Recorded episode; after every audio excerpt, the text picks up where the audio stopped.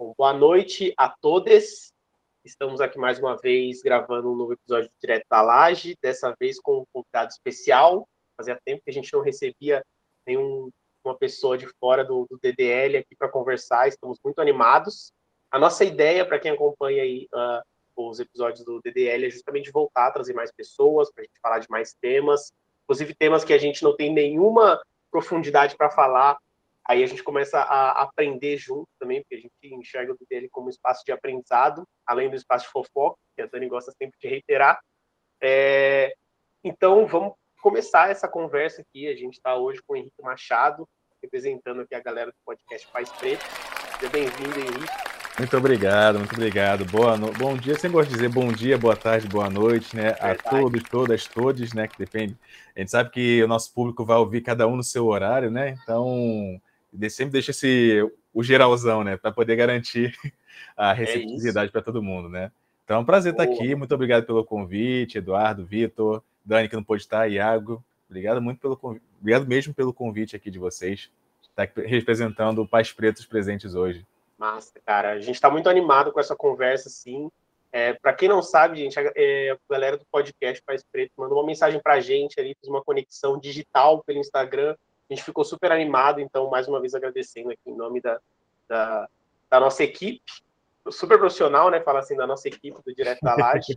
é, bom, vamos lá para a nossa introdução clássica, né? Eu sou o Eduardo Pereira. Eu sou o Vitor Beira. E eu sou o Iago Mendes.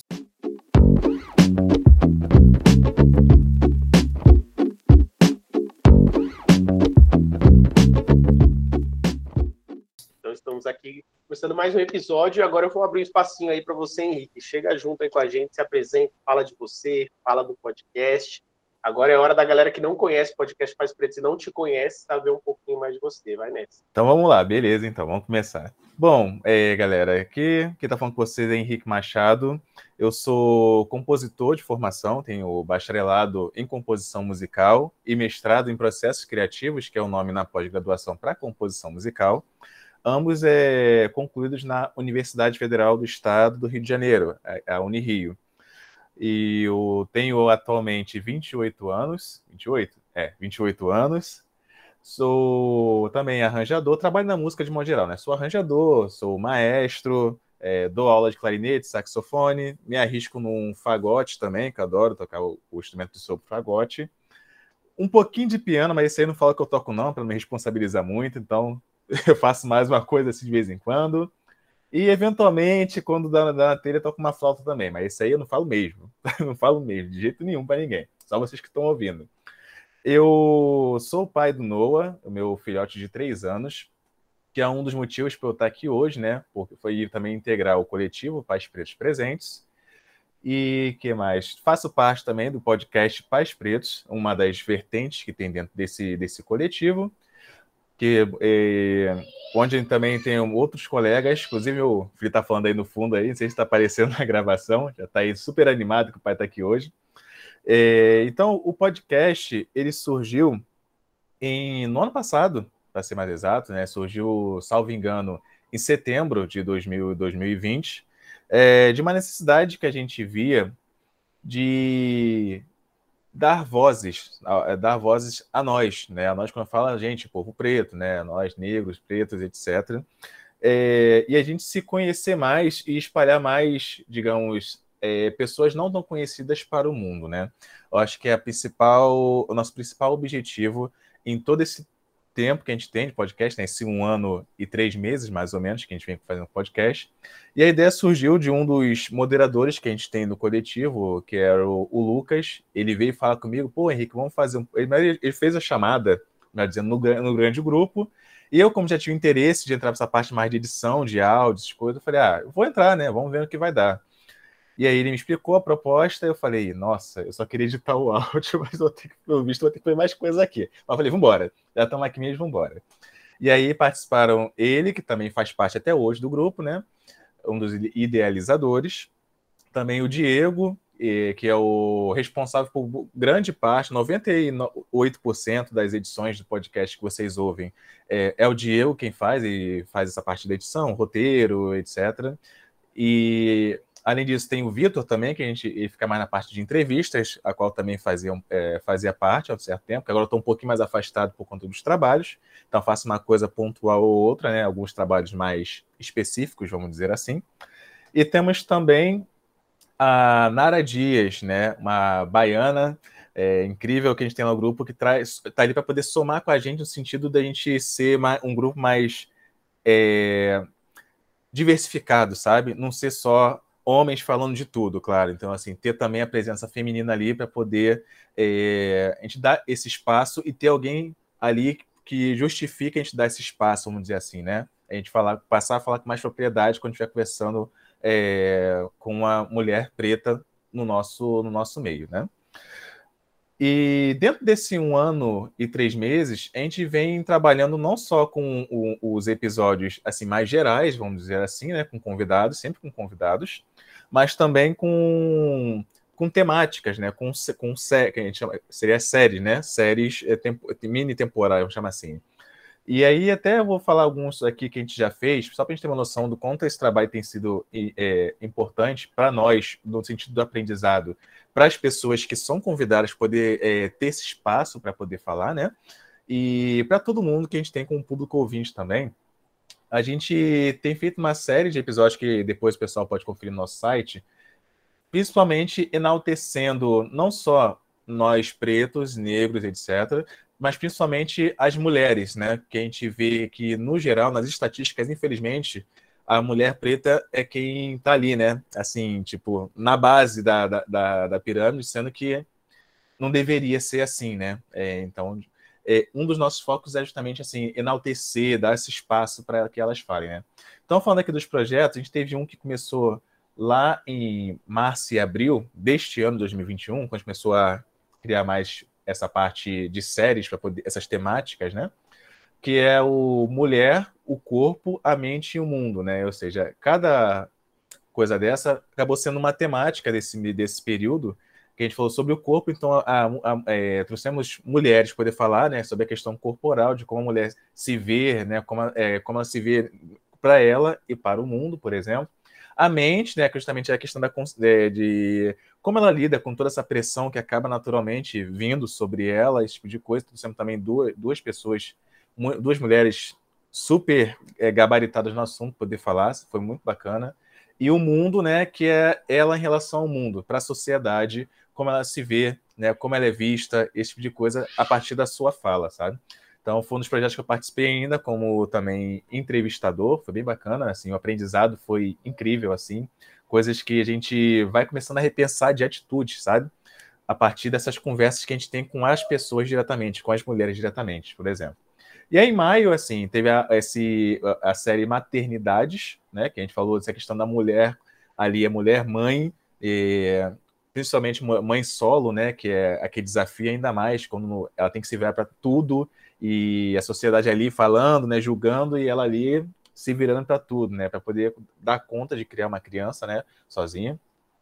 Depois disso, em junho, né, mês dos namorados, a gente fez um, um, um, uma série bem bacana que foi o, o Amor é um Erro, né, que a gente fala das diferentes formas de amor e de amar e também da, da do, preto, né, do negro, né, nessa coisa do amar o outro, né, amar a si, amar o outro, né, que tem muito a ver com o mês em si. Aí, seguindo aqui, a gente teria o mês de julho, a gente fez um especial chamado Eu Te Amo, Homem Preto, que fala da questão do homem preto é, e do amor que ele tem por si próprio e pelo outro, né, pela sua, é, sua cria. É, então, foi bem legal também, assim, isso particularmente me tocou bastante, né? Coisas que a gente, nós, aí, independente de, de, de, de raça, é, cor de pele, a gente acaba vivendo naturalmente, a gente acaba sendo assim, moldado a ser mais fechado, que a gente não pode chorar, a gente não pode isso, não pode aquilo, né? Porque a gente tem que ser homem muito cedo, né? Então, esse, esse mês foi especial para isso, mas não só por isso, para isso, a gente também fez o Júlio das Pretas, né? Que é um justamente em comemoração a duas datas muito importantes que acontecem nesse mês de julho para as mulheres das mulheres pretas, que são do dia 25 de julho, que é considerado o Dia Internacional da Mulher Negra Afro-Latino-Americana e Caribenha, e no dia 31, uma semana depois, que é o Dia Internacional da Mulher Africana. Então a gente fez um, uma série também voltada para falar sobre isso, né? Também, sempre com as pessoas é, próprias para falar sobre os assuntos, nunca é só a gente conversando sobre isso, né? Porque a gente acha que a gente não tem esse, não é nosso espaço de fala. Então a gente também tem que dar o espaço para quem é, fala com propriedade sobre isso, no caso desses, dessas temáticas. Uh, depois disso, a gente teve em agosto paternidades plurais, que a gente falou sobre a questão da paternidade, diferentes formas de você ser pai mesmo, né? E aí, não só o homem como pai, mas às vezes a, a, mulher também como pai, né? No caso da mulher, da mãe solo, né? Que acaba tendo as duas funções. E quando se tem que lidar com a paternidade quando está em outro estado, né? Tem aquela distância, a distância como um obstáculo. E foi um bem bacana também esse, esse período. Depois, Nossos Pretinhos, que foi uma, uma homenagem ao Dia das Crianças, que a gente trouxe quatro temáticas muito bacanas em outubro, né? Que gente falou sobre a questão da literatura infantil, né? Da criança se sentir representada no que ela está lendo, por exemplo, durante a infância. Uh, depois disso, um assunto mais delicado, mas que a gente conseguiu, não sei como, tratar com uma leveza, que foi a questão do que a gente dá lidar, lidar a gente dá lida, melhor dizendo, até hoje, do abuso sexual, né? É, na infância e de como perceber esses traços e entender quando a criança está dando sinais que alguma coisa está errada. Então, esse é um episódio que me marcou, porque assim, você vê o nome e fala assim, isso vai ser pesado, porque é um tema pesado. Mas quando você ouve o episódio, você vê que é, os convidados conseguiram trazer uma leveza para o assunto e ao mesmo tempo nos é, ensinar muita coisa que eu fiquei realmente surpreso, sabe? De como a gente tem gente incrível nesse mundo para falar sobre assunto pesado de uma forma leve. E depois a gente falou também do Estatuto da Criança e Adolescente, que é muito importante, e a gente terminou falando sobre a criação de um ambiente acolhedor para a criança, ou seja, tudo voltado ali para que você dê uma. A criança tenha de você um porto seguro, uma zona de conforto, né? Seja filho, no nosso caso, seja, não sei, talvez algum de vocês seja tio, né? O padrinho de alguém, mas tenha, acaba tendo uma relação com, a, com alguma criança, né? Algum parente é, nessa fase, em algum momento, né? E às vezes você cria esse laço, esse vínculo, e é bom saber como lidar para poder protegê-la de eventuais acontecimentos, né? E aí, é, no mês passado, a gente ter, é, fechou o mês da consciência negra falando sobre o novembro delas, ou seja, dão mais uma vez o espaço e voz para as mulheres falarem. A gente trouxe vários profissionais de diversas áreas falando sobre suas atividades, como elas lidam com isso no contexto histórico e no cenário atual, principalmente, que a gente está vivendo, né, de é, se virando para tudo, né, que está cada vez mais complicado. Hoje a gente está vivendo um tempo muito louco, que até servidor público está com medo de ser demitido, né? Isso é, isso é muito louco, né? Então, hoje em dia está complicado para todo mundo. Então, a gente deu esse espaço para elas poderem falar sobre seus projetos, seus desafios, é, suas conquistas nesse mês da consciência negra. E agora estamos em dezembro, né? Então, acho que isso foi um resumo assim, do que a gente tem feito no, no podcast. E é claro, tem um paralelo que esse é um dos que eu trabalhei mais, que foi o do Como Nascem Pais Pretos, que também é um quadro que a gente vem fazendo semanal, que a gente é, convida não só pais pretos do nosso coletivo, mas também a gente faz contato via Instagram, como foi com vocês, de certa forma, né? É, Instagram, outras redes sociais, para trazer é, personalidades que às vezes não são tão conhecidas na grande mídia, mas que, a partir do momento que você ouve, você vê o quão importante ele é para o cenário atual, sabe? Então, o Como Nascem Pais Pretos, ele é dedicado para isso, trazer esses pais falando sobre sua vida, sua vivência, é, o que fazem né, profissionalmente e também a relação com o seu filho, sua filha, né, com a prole, com a prole gerada, sabe? E eu acho que isso é o, o podcast Pais Pretos, assim, um pouco dos trabalhos que a gente tem feito, né? E é claro, quem tiver mais interesse pode ir no nosso site também para dar uma olhada, que lá tá tudo isso, assim, detalhado, titinho por titinho. O Diego ele é bem caprichoso nesse sentido, né? O site está bem completo com todos esses temas que eu falei. Eu acho que é isso. Maravilha, nossa. É, depois a gente, quem estiver ouvindo o nosso episódio aqui, a gente vai disponibilizar, obviamente, vai divulgar todo o trabalho da, uhum. do podcast quanto do site de vocês aí. Mas, cara, eu acho muito, muito massa, assim, porque eu dei uma olhada no, no Instagram de vocês. Vocês passam por temáticas, como você falou aí, resumidamente, vocês passam por temáticas muito interessantes, assim. Em várias a gente percebe uma, uma, uma sinergia, assim, com várias ideias que a gente Sim. costuma trocar aqui no, no, no Direto da Laje. Por isso que a gente falou, cara, vai ser muito legal bater esse papo. Hoje a gente vai falar especificamente, né? A gente convidou vocês aqui para falar especificamente dessa, dessa questão de maternidade, paternidade, é, sobre a visão de pessoas pretas, porque é uma coisa muito, uhum. muito, relevante. E a gente sabe que é um recorte que, cara, a gente vive falando isso aqui, a Dani sempre bate nessa tecla. Cara, a gente pode querer fazer um episódio sobre qualquer tema. em algum momento você vai esbarrar esse recorte necessário que é da população negra no Brasil. Com certeza. Forma, né? E ela sempre levanta, obviamente, sendo a, a chefa, a gente brinca que a Dani é a patroa do, do Direto da Laje, e sendo uma mulher, uma mulher preta, brasileira, ela, cara, precisa levantar essa bandeira porque é um recorte mais específico ainda. Com certeza. Então, que tem uma relevância enorme. E aí, de todos esses temas que, que, que você falou, a gente também tem essa, essa, essa ideia, assim, é muito legal para a gente poder fazer essa conexão, justamente para a gente fugir dessa zona de conforto e não fazer um episódio para ter uma conversa de bar ali que fica numa mesmice. Porque a gente entende também, eu acho que o ponto principal para você desenvolver uma boa conversa é você entender que você não sabe muita coisa e que você Exatamente. pode aprender e absorver coisas, sabe? Então, quando eu falei mais cedo que a gente tenta fazer direto da laje lugar de aprendizado, muitas vezes não é nem pensando em quem está ouvindo, não que a gente não pense em vocês, tá, pessoal, mas é também pensando na gente. Então, quando a gente falou, cara, vamos falar com ele, vai ser legal, porque a gente quer aprender. E aí, é, vou até pedir a licença do Beira e do Iago para já já começar aqui uh, o pontapé na nossa conversa sobre o tema, te devolvendo uma pergunta usando um, um, um, nome que você falou aí, né? Como nascem pais pretos é um nome que, cara, eu acho que é uma pergunta tão profunda e tão relevante, justamente uhum. por causa dessa questão de recorte que a gente falou. E aí eu já começo te fazendo essa pergunta. Se você vai responder ela de forma simples, aí a bola tá na sua quadra.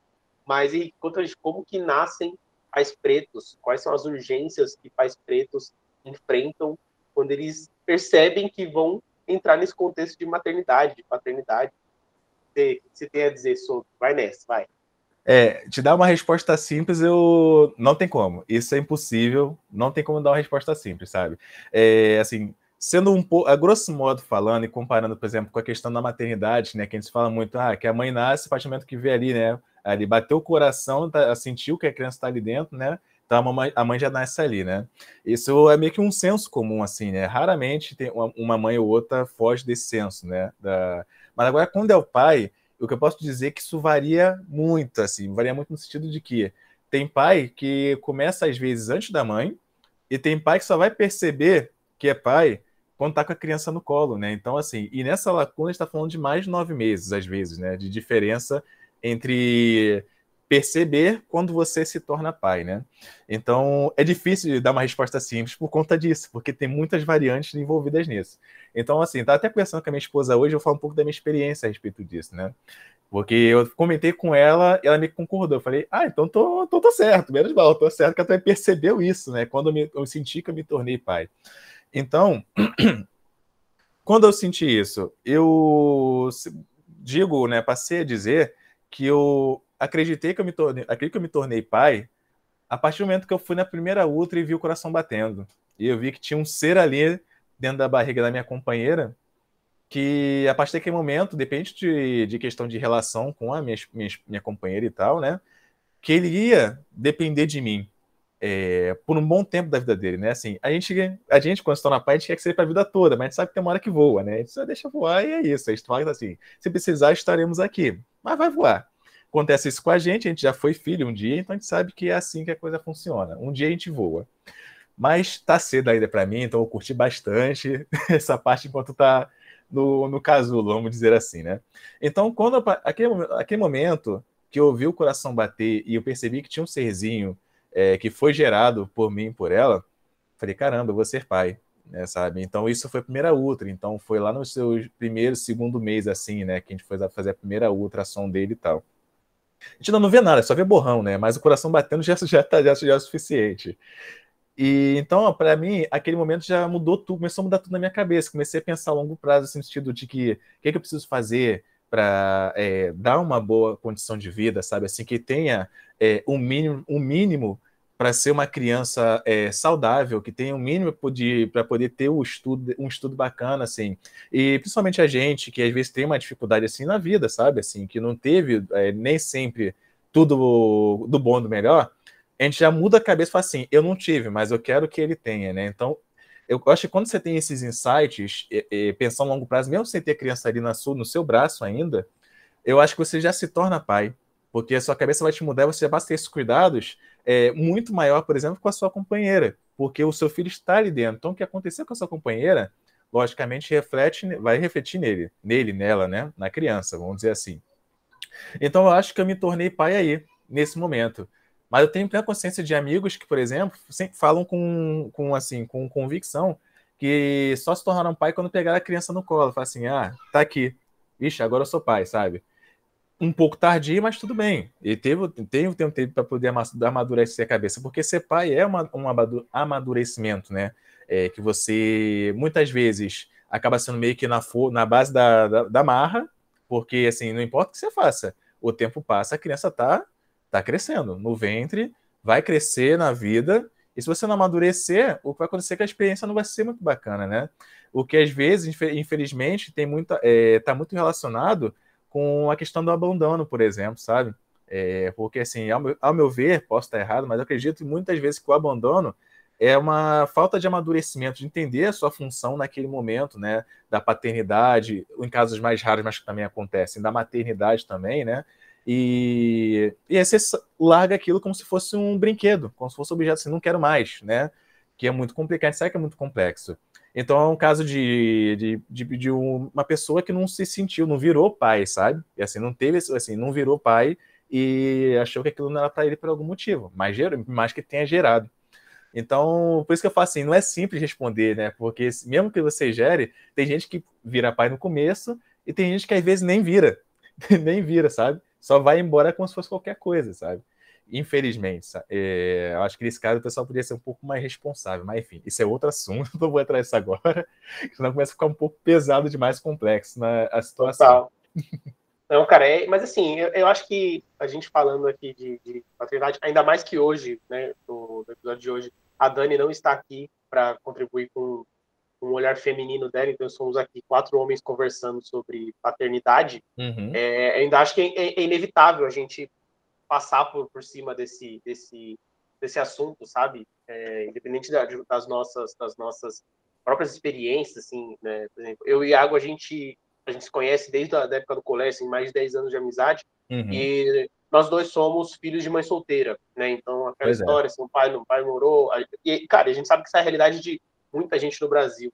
Então, assim, Exatamente, assim, não te é cortando, mas inclusive é a minha. Então, acho que isso colaborou também para que aquilo que eu falei assim, eu não tive. Então, agora eu quero pelo menos dar o que eu não tive, né? Então, como eu não é tive o meu pai presente como gostaria, tanto que eu sempre falo que Agora, é, com orgulho, mas a gente sabe que quando a gente é criança, a gente sofre, né? Porque, pô, é uma festinha dia dos pais, cadê o pai? Não tem, né? não tá ali, né? Então, a gente acaba sofrendo um pouco sobre com isso, né? Mas na minha casa, por exemplo, minha figura paterna era meu avô e meu tio, era quem eu tinha como pai. Então, quando tinha festinha, quando eles podiam ir, eles iam, sabe? E eu abraçava, eu chorava e tudo, né? De ter ali, por exemplo, tipo, agradecer, sabe? É, nas apresentações que eu fazia como músico, eram eles que iam, sabe? Então chega um momento que aquela ferida ela dá uma cicatrizada, aquilo não fecha, que a gente sabe que não fecha, a gente sente essa falta.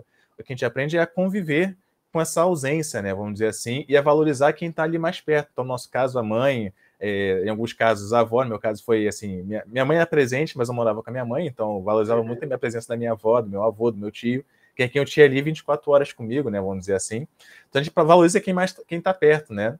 É, então, isso é realmente muito importante, sabe? Então, legal vocês terem essa experiência da. Legal não, é assim. É, passar por isso, né?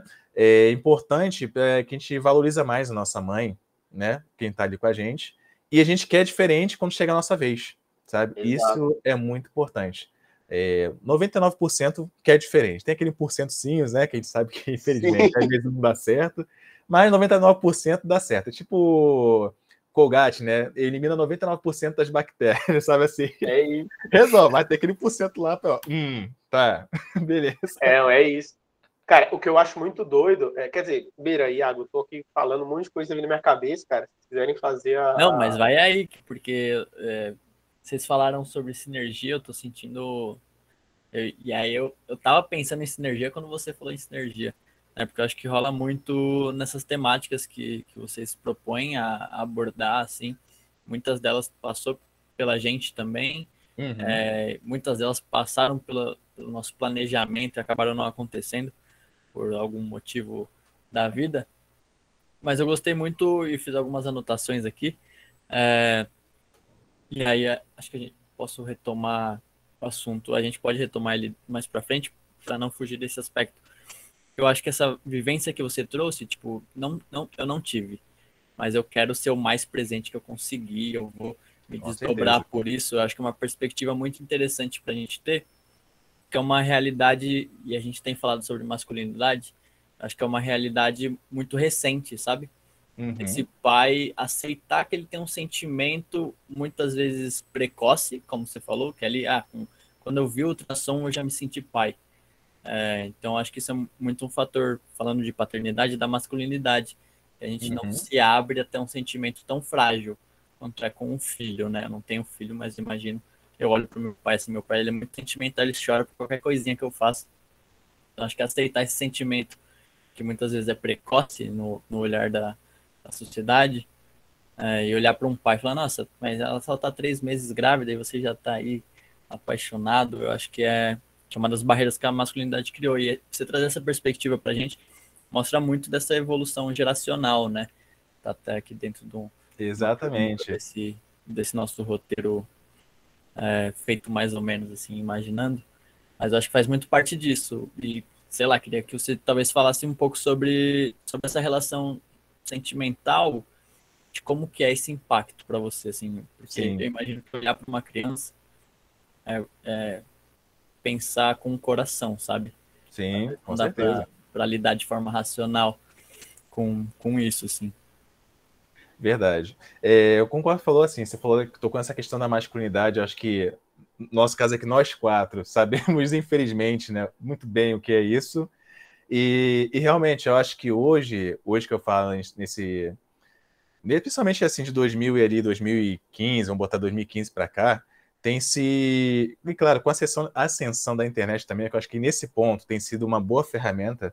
É, é, isso tem mudado bastante, né? Assim, esse comportamento, né? essa cultura que a gente teve, por exemplo, não sei qual é a idade de vocês, mas eu, eu tenho 28, então assim, vem ali do comecinho de 90, né, 93, então a gente vem pegando isso ainda, pelo menos ali até uns 2010, com certeza, né? Porque ali, a partir dali as coisas começaram a ficar mais, as informações ficaram mais disseminadas e tal, né? Então começou a ver mais movimentos nesse sentido também. E, é, não que não existisse antes, né? Mas ficou muito, começou a ficar muito mais exposto, assim, mais divulgado para a grande massa, é isso que eu quero dizer. Então, assim, a gente vem de uma cultura que a gente é ensinado que homem não chora, que com 10 anos a gente já tem que ser um homenzinho, a gente não pode mais brincar de certas coisas, né? É, é, pertinentes ali à fase infantil da nossa vida, porque a gente tem que ser homenzinho, já pensar o que, que vai ser quando crescer, isso com 10 anos, 10, 11 anos, sabe? É, comparando a nível escolar, a gente estaria aqui no, na época do CA, a antiga primeira série, que agora é segundo ano, né? Primeiro e segundo ano, sabe? E a gente tem que pensar assim, o que, que vai ser quando crescer, sabe? É, mas no sentido mais sério, sabe? É isso que eu tô falando, né? Não é assim, ah, você é astronauta. Não, eu já ouvi assim, ah, queria ser astronauta. Que astronauta o quê? Isso aí é coisa de quem é, de quem é rico, sabe? Assim, isso não você tem que ser uma coisa mais, é, mais pé no chão, sabe? Isso tá ouvindo com 10, 11 anos. E, então, assim, isso vai te, é, te travando em certos moldes, né? Vai te moldando de certa forma que quando você vê, tanto que não sei se vocês passaram por isso, mas tipo, muitos de nós é, a coisa da masculinidade faz com que a gente já queira trabalhar com 16 anos para ser independente, por exemplo, né? É, hoje em dia está um pouco mais light nisso, né? Mas assim, então, digamos que o, hoje em dia o que a gente passou agora é o, famoso jovem aprendiz, né? Com 14 já pode ir, vai assinar sua carteira, vai, vai criar um futuro ali.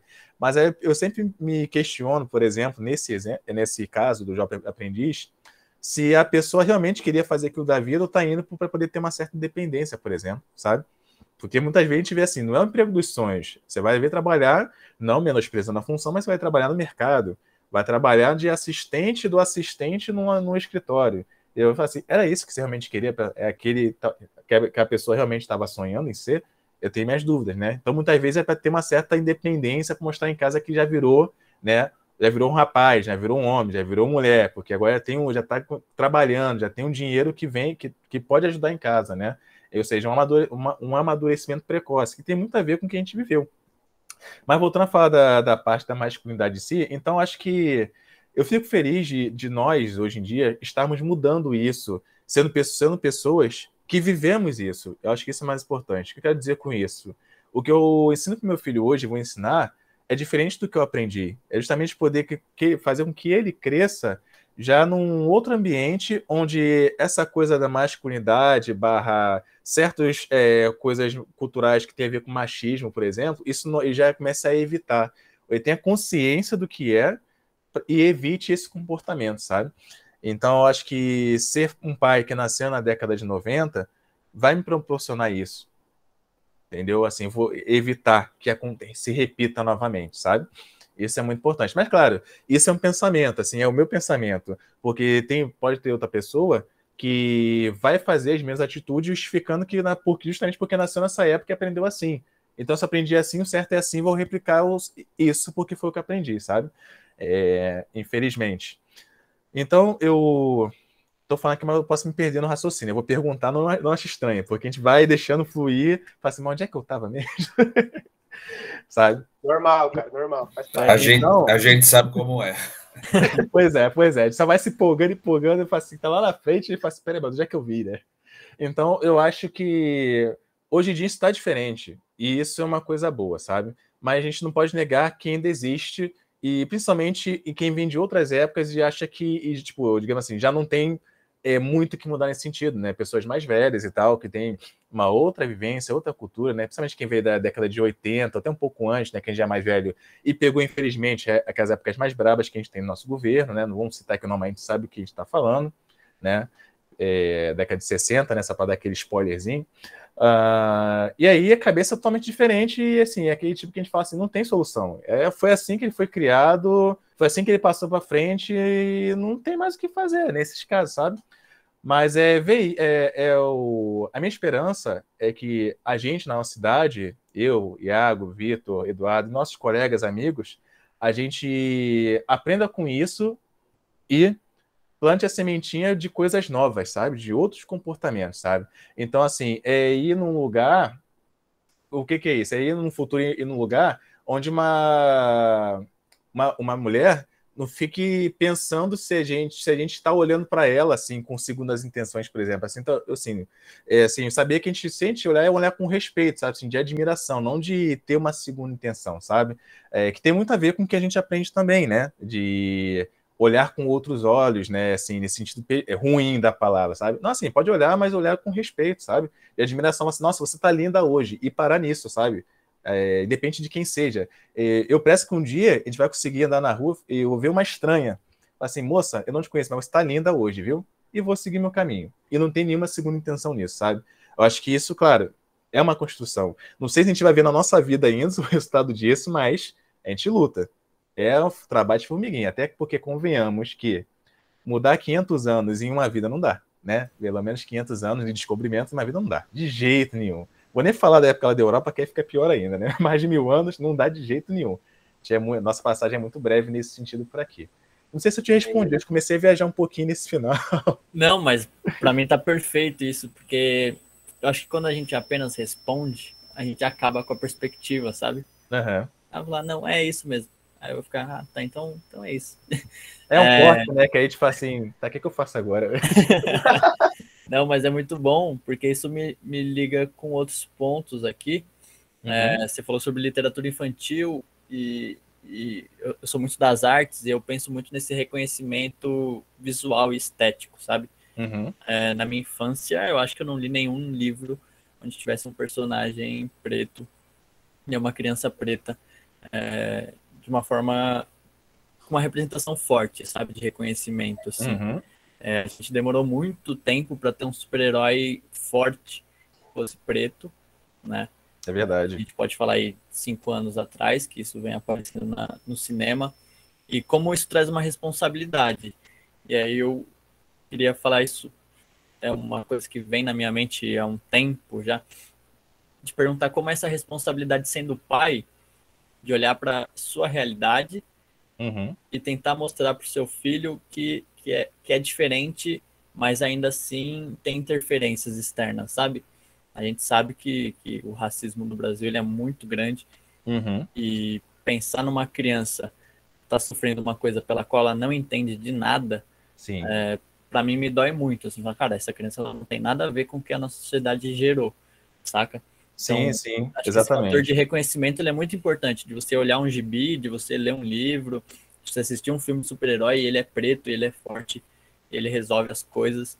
Eu acho que isso dá uma perspectiva muito boa para as crianças, que às vezes a realidade tira isso de uma sim. certa forma, sabe? Então, sim. como é para você pensar nesse processo de, de empoderamento mesmo de uma criança. Né, pois é, você tocou numa parte importante, antes de responder diretamente a sua pergunta, que é essa questão desse racismo. Né? E assim, eu, eu confesso que eu, no Brasil, eu ainda estou tentando entender o, a diferença entre racismo e injúria racial. Eu acho que é só um motivo para poder não prender, convenhamos assim, nada contra, é nada, assim, tem coisa contra, mas se não prender gente branca porque cometeu racismo, né? É, mas não entendi qual é a diferença entre um e outro, no sentido de da aplicação ali da pena. Mas tudo bem, vamos agora entrar na parte da relacionada a meu filho. Eu eu lembro, eu lembro uma coisa que tem que te dar razão, que realmente eu cresci num ambiente também que eu não tinha referências no quadrinho, no, na TV, realmente de heróis, né? Essa coisa assim do, do, das, da, do, do, do comic, né? Do, das comics, mas referência de herói negro, sabe? Não lembro de ter visto, sabe? Assim, pergunta assim, ah, em 99, já tinha meus 6, 7 anos por ali. Não lembro. Não, realmente não lembro. E convenhamos, assim, é, isso a gente pode até expandir, assim, rapidamente. Eu vou lá atrás no tempo para poder voltar. Não vou estender tanto, não. Mas pensa que a gente sabe que o continente africano, a sua, a sua maioria das pessoas são negras, né? Tipo, chuta aí que 95% das pessoas são tem uma, é, uma, uma origem negra, certo? E aí começa a vir, por exemplo, uma Cleópatra branca perfeitinha para o europeu. Não faz sentido né? É só. Agora eu vou voltar para cá para 2021, foi só para poder exemplificar. Então, o que acontecia muitas vezes é que tinha esse realmente esse apagamento, assim, ou melhor, não vou dizer apagamento, porque apagamento foi bem antes, é uma não preocupação em mudar o cenário, vamos dizer assim, né? Então acontecia uma manutenção involuntária do que já estava dando certo, né? Ali na década de 90, começo de 2000. E aí, quando for mudar, na época que você falou realmente, né? Porque eu lembro, não sei se vocês vão lembrar desse, desse desenho, eu, eu adorava ver. E eu acho que muita gente, é, muita gente preta é marcada pelo Super Choque, por exemplo, passava no SBT. Assim, caraca, Super Shopping, né? O Super Choque, caramba, Super Choque isso, Super Choque, Super Choque aquilo. Por quê? O quê? Era um herói negro, cara, sabe? E inclusive no próprio desenho tem uma fala que veio até um meme que me marca muito, que foi um episódio que ele foi visitar é, um país africano, eu não lembro qual que o Virgil pergunta para ele: e aí, como é que tá sendo a experiência aí? Ele falou: cara, aqui eu não sou um garoto negro, eu sou só um garoto, sabe? Isso marca muito. Que a, a, a ideia é que no futuro eu tenho que. A gente não precisa, por exemplo, ter que chegar em novembro e comemorar a consciência, porque assim, eu quero que a consciência já exista naturalmente, sabe? Eu quero que a fala de muita gente que é contra seja uma coisa assim que realmente torne realidade, que a gente precise pensar é, no povo preto, porque a gente ter a, de fato a reparação, sabe, e realmente sermos todos iguais. É, a gente poder competir de igual para igual numa vaga de emprego, né, de cargo alto numa empresa, por exemplo, sabe? Não ser, às vezes, excluído, é, aquela coisa meio velada assim, né, que não fala diretamente, mas ser excluído porque eu sou preto e o outro é branco, vai lá na frente, então, sabe? É a questão da cara. Tá mudando, mas a gente sabe que vai ser a longo prazo também. Isso é muito tempo de erro para poder resolver em 10, 20 anos, a gente sabe disso. E a respeito do meu filho, então a minha preocupação com ele é essa, assim, de trazer para ele é, referências né, é, mais atuais. Então, o que, que eu faço nesse sentido? É, ele gosta muito de ver desenhos, então vira e mexe, eu mostro para ele um desenho ou outro que tem essa referência do, do protagonista como sendo um, uma criança negra, né, geralmente os desenhos trabalham mais com a coisa da criança, né, do, no máximo ali um 10, 12 anos. Então tinha um que marcava muito, infelizmente não sei por que sumiu, passava na, no, na, acho que é Nick Júnior, alguma coisa assim, que é o desenho da Tainá. Você deve lembrar da Tainá, do filme, né, e tal. É, tinha um desenho dela que era maravilhoso, falava coisa da natureza e tal, sabe? E, eu, e meu filho adorava ver. Aí tem um belo dia que sumiu. Eu falei, mas o que aconteceu? O desenho era maravilhoso, sabe? Uma coisa brasileira, num canal estrangeiro. Falava assim sobre a questão da natureza, que é importante, que a gente defende, inclusive, Tá cada vez mais complexo, né? Convenhamos também, mas isso também já é outro assunto, não vou entrar, juro. é, então, eu fui mostrando para essas referências. Ele ainda não lê quadrinho, né? Porque não está na fase da leitura, mas assim, tem uma história que a gente lê para ele. Tá aí lá um personagem, o personagem principal, né? A gente tem uma Bíblia ilustrada que liga de presente, onde Jesus é negro, né? Outra polêmica, infelizmente, mas Jesus é negro. Eu mostro para ele, eu mostro aqui os personagens, a maioria dos personagens são negros, que eu acho que condiz muito mais com a nossa realidade, convenhamos, é, da onde ele vem, da origem. Então, sempre procuro trazer referências, mostrar desenhos, é, filmes, quando ele cara de ver com a gente, onde o protagonismo bom, né, vamos dizer assim, não vendo o, o, o Neo como vilão, que isso a gente sabe que tem aos montes, infelizmente, em tudo quanto é lugar, é negro, sabe? É uma pessoa preta, é uma criança, é um adolescente, é um adulto, mas é uma pessoa preta. Isso é muito importante. E, com, e isso é tão importante que a gente for reparar, eu não consigo entender a polêmica, por exemplo, do, de alguns personagens que a gente tem visto aí que historicamente são brancos, né? É, e que agora estão trazendo a versão negra deles, né? E o pessoal fazendo, reclamando. Eu falei, qual é o problema de seu personagem negro? Por quê? Sabe? Qual é o problema de, sei lá, ter um Superman, Superman, Superman que pode ser negro em algum momento da história? Em algum desses meta, agora tem metaverso, sabe? Quando é Superman verso lá qualquer, ele é negro. Qual é o problema disso, sabe? Por que não pode? Tem alguma restrição? Tem, acho que tem alguma cláusula que não pode ser preto, sabe? É, então, às vezes eu entendo, porque algumas pessoas é, criam uma polêmica em cima disso, sendo que não precisava. Até porque ninguém. Henrique, sendo. Desculpa de mas assim, é que você falou, até porque, cara, é realmente, porque às vezes a gente costuma, inclusive, embranquecer o processo de figuras históricas. A gente está falando Sim. de personagens inventados, né? Exatamente. A galera cisma com isso, sendo que a gente já está vendo historicamente o processo de embranquecimento que a galera é, nunca fala nada também. Machado de Assis, vários casos na, na história uhum. brasileira, acontece muito esse tipo de coisa. O próprio Jesus, como você citou, né? E Emanjá, né? Sim. Pois é. Pois é. Não, é, as figuras, do, as figuras do, da, da... Me corrija se estiver errado, porque às vezes não erra o nome da religião, mas a figura do candomblé o pessoal embranquecendo, sabe que é uma religião de matriz africana, porque você está embranquecendo uma coisa que a gente sabe que não é branco, sabe? Então, é muito bizarro isso, a meu, a meu ver, sabe? Eu, quando você embranquece uma coisa que a gente sabe, todo mundo sabe que é a raiz é do povo preto. Você não tem que embranquecer, sabe? Ele fala assim, mas por que você fez isso?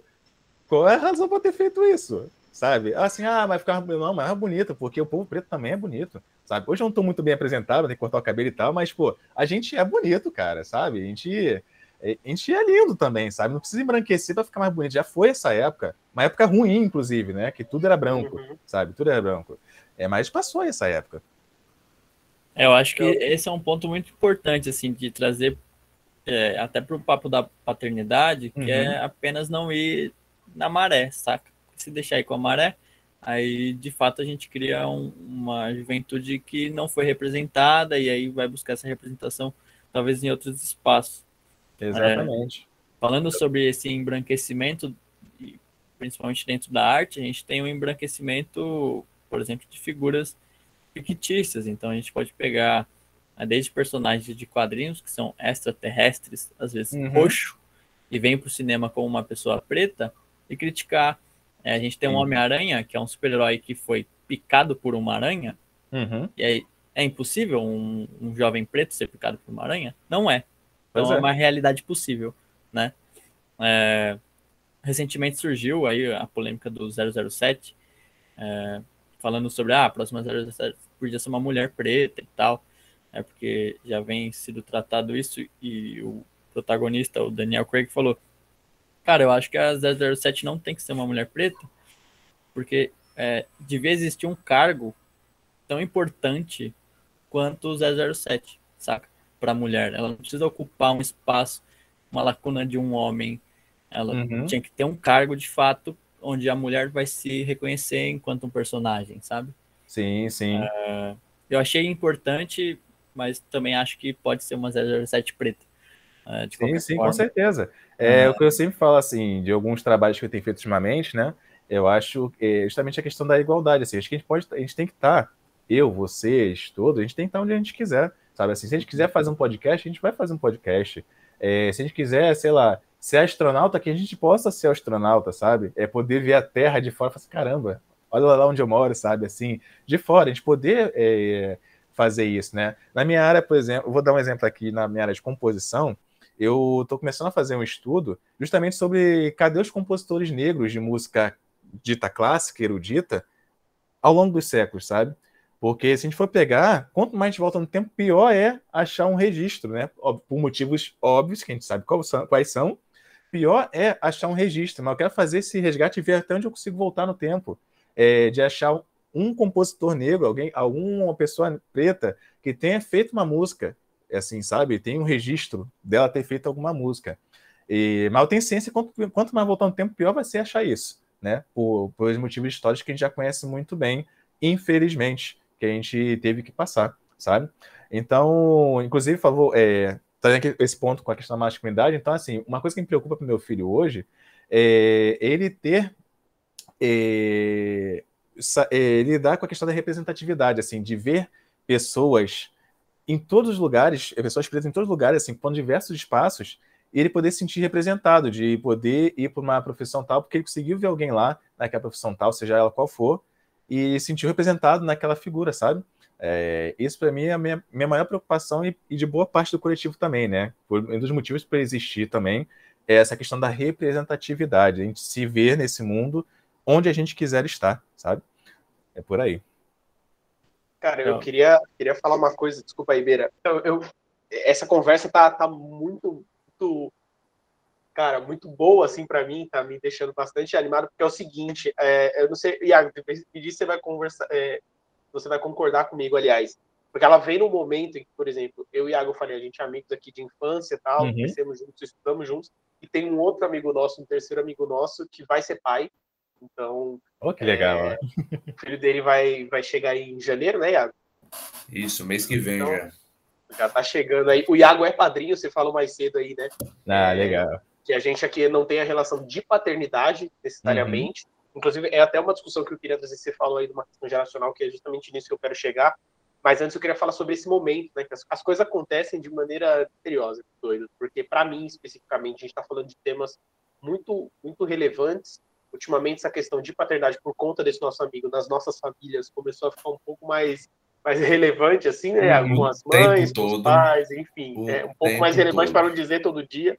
É, a mãe que quer ser vó, a tia que quer ser tia-avó. Ih, rapaz, isso aí. É, pois é. E aí, e tem uma questão muito pessoal para mim, que é, a gente está gravando aqui hoje, dia 1 de, de dezembro. Amanhã, dia 2 de dezembro, seria aniversário do meu pai, né? O meu pai faleceu no, no, no ano passado. E, cara, é uma coisa assim, a, a, eu falei mais cedo também, tipo, eu e Iago, a gente somos filhos de, de de mães solteiras tal, mas o meu pai nunca foi o pai ausente, né? Que é um, uhum. um dado muito triste que a gente tem de abandono, abandono parental, é, paternal, melhor dizendo, no Brasil, que é justamente essa questão, cara, a criança chega a ser registrada sem o nome do, do pai, Sim. né? O meu pai, eu ele não. Ele, eu mesmo fui é. registrado é, sem nome. É um, é, um, é um drama que a gente vive assim também, é uma causa muito importante, a gente tem que lutar, mas no meu caso não foi assim, né? Então eu agradeço, assim, justamente nesse sentido, ah, eu fui criado pela minha mãe, mas eu vi o meu pai com frequência. Eu sempre tive uma relação próxima, uma relação uhum. muito amorosa, inclusive.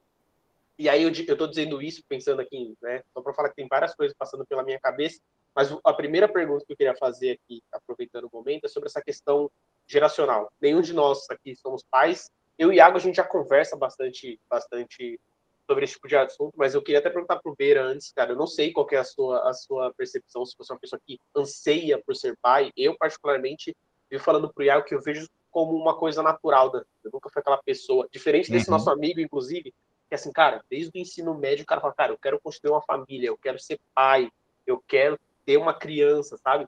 É, eu vejo como uma coisa natural, mas eu não tenho essa, essa ânsia pela paternidade, assim, sabe? Esse desejo uhum. e tal talvez, uma coisa que eu, que eu, geralmente relaciono é por ser homem, não ter uma cobrança em cima de mim, tipo, cara, em algum momento você vai ser pai, diferente, né?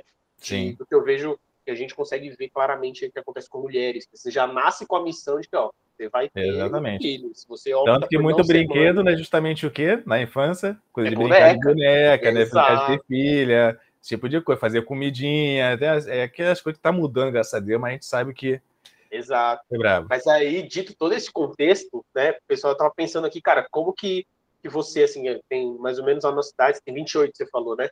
Isso. Então, cara, aqui a gente tem 27, todo mundo aqui é da mesma idade. Como que era para você antes de se tornar pai e como que foi quando você recebeu essa notícia? Assim, você era uma pessoa que queria, foi um choque? Como foi esse momento? Assim, você puder contar da sua experiência pessoal e também já emendando uhum. uma segunda pergunta que é se você vê uma diferença geracional assim porque tem, tinha essa cobrança, né, justamente. A minha mãe, ela é doida para ser vó, cara, mas tem a uhum. minha percepção pessoal, assim, como um jovem periférico de São Paulo de 27 anos, se eu quero ou não, como eu penso, como eu enxergo essas coisas, tá? Sim. Então, assim, primeira coisa, Iago, ser padrinho é caminho sem volta, hein? Você fica mais babão do que o pai muitas vezes. Já, já tô dizendo logo que é caminho sem volta. Eu sou padrinho eu... também, tem uma, tem uma filhada, rapaz, eu fico babando assim, ai, meu Deus do céu. Eu já tô notando, eu já tô. Exatamente. Fica babão. Já tô percebendo. Passa a chorar até com vida de inseto, você viu o filme. é bem nessa vibe. Eu falo porque eu choro. Hoje em dia eu choro com vida de mas bobeira assim, eu tô chorando. Ai, meu Deus, tô chorando. Assim, ah, deixa eu quieto, é quando pergunta assim, tô chorando. Mas vamos lá. Um, para mim, assim, eu parto do pressuposto que, assim, como você bem pontuou, Eduardo, a gente, assim, tá aí na Terra para nascer, crescer, reproduzir, reproduzir e, e passar dessa para melhor, né? Ir para o outro plano. O que, gente, o que às vezes acontece é que a gente consegue pular a etapa do reproduzir. Quando, assim, é, toma os devidos cuidados, você consegue pular a etapa. No meu caso, é, como eu já estava com uma relação mais estável com a minha atual companheira, assim, já tinha uns três, quatro, dois, na verdade, dois, três anos, né? Juntos. É, a gente começou a correr uns riscos aí, assim, né? Começou a correr uns riscos assim, né?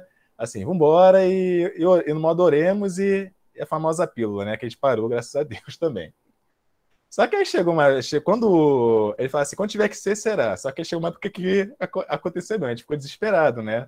Que era que a gente estava tava prestes a informar, estava meio conturbado, conturbado no relacionamento e tal. E aí o, acabou que a criança veio no momento que a gente estava meio que se separando, assim, sabe? Aí a gente até brinca que a gente chama ele nosso dia D, né? Que é o nome da pílula que tinha aqui. E tomou a pílula de driblou a pílula e falou assim: ah, ah, vou vir assim mesmo. Falei, caramba.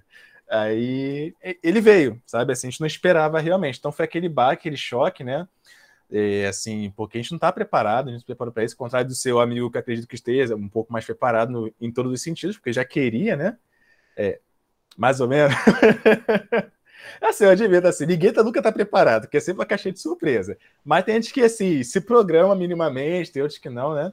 Mas assim, uma coisa que foi muito importante para a gente, é, principalmente que a gente não está preparado para isso, foi a rede de apoio que a gente teve, né? Então, uma das coisas mais importantes para que vocês, caso queiram ter filho em algum momento, é ter uma rede de apoio bacana. O que é essa rede de apoio? Amigos que você possa contar, é, família com quem você possa contar, não se te deixar a criança sumir, não. É assim, tipo assim, é só que às vezes é um trabalho que você não tem como, tem que se virar ali. Aí você assim, não, deixa comigo aqui, eu tomo conta desse período para você poder trabalhar.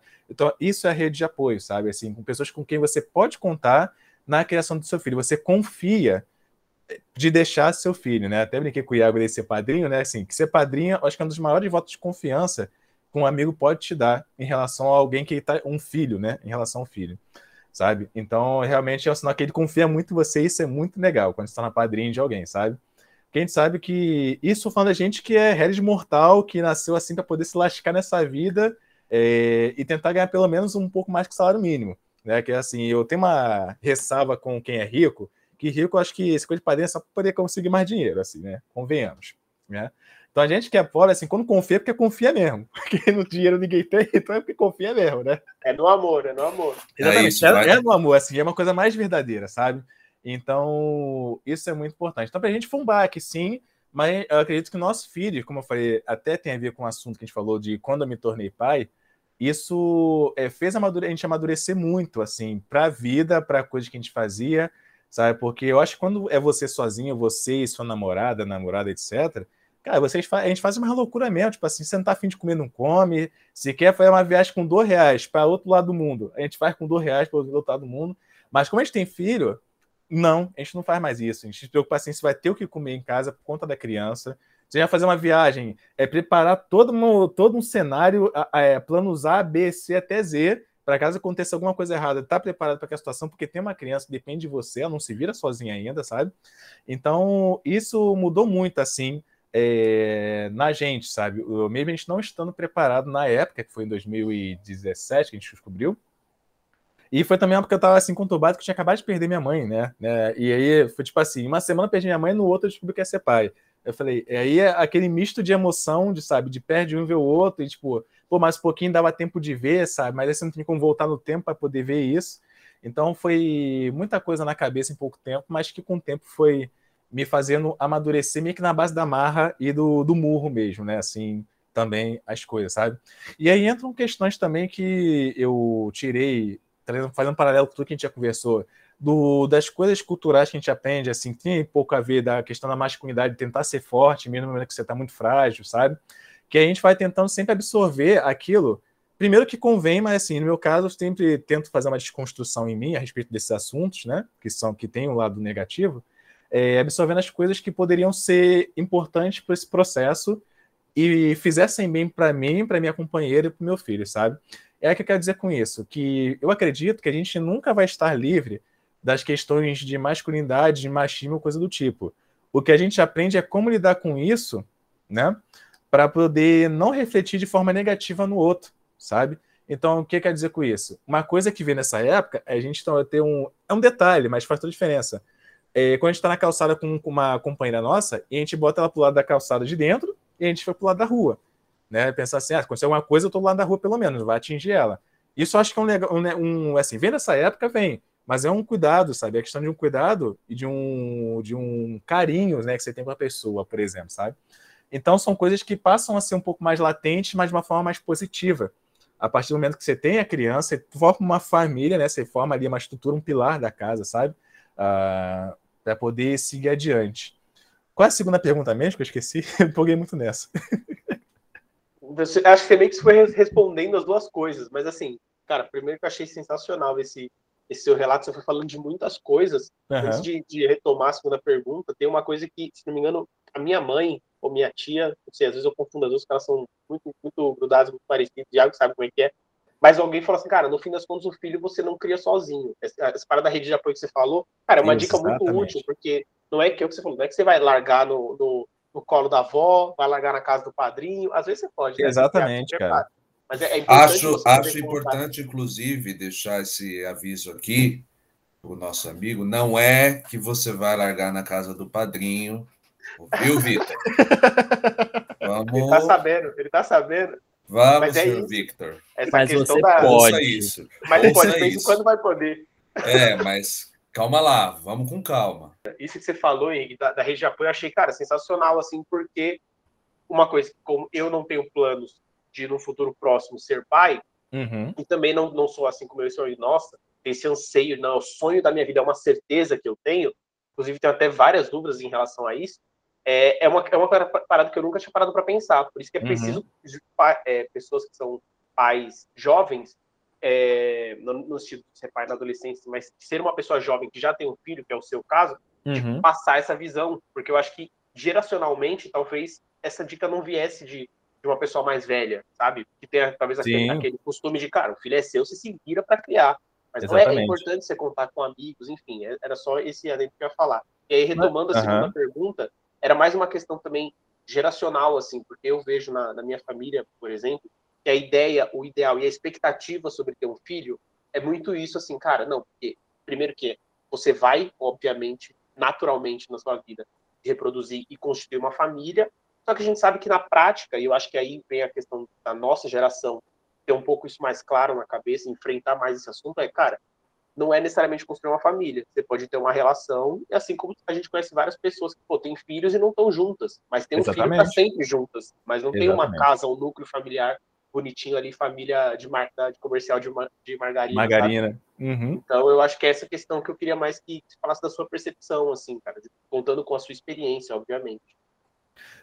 Então, eu, eu acho assim que, começando a responder essa pergunta, eu diria que e tem alguns casos, né? Mas eu tenho pena de quem é filho único, que eu acho que isso é uma pressão absurda, que não tem pra onde é escorrer, né?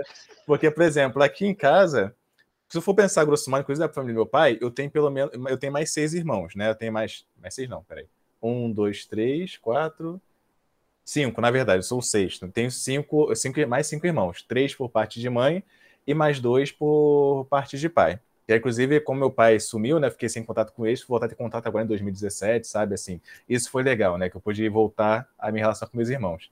Porque na família materna, eu sou o segundo, assim, né? Do mais velho para o mais novo. Tem uma mais velha, vem eu e tem mais dois que vêm depois. Já na família paterna, eu sou caçula né, da história, né? Os outros são bem mais velhos. Então, geralmente, essa, press essa coisa, essa pressão para ter o filho é, acaba naturalmente resvalando no, é, no, mais velho da situação, né? Porque assim, você é o mais velho, então assim, você tem que ter uma, começar a formar a tua vida, né? Ter sua independência, ter tua casa, vai seguir teu caminho, né?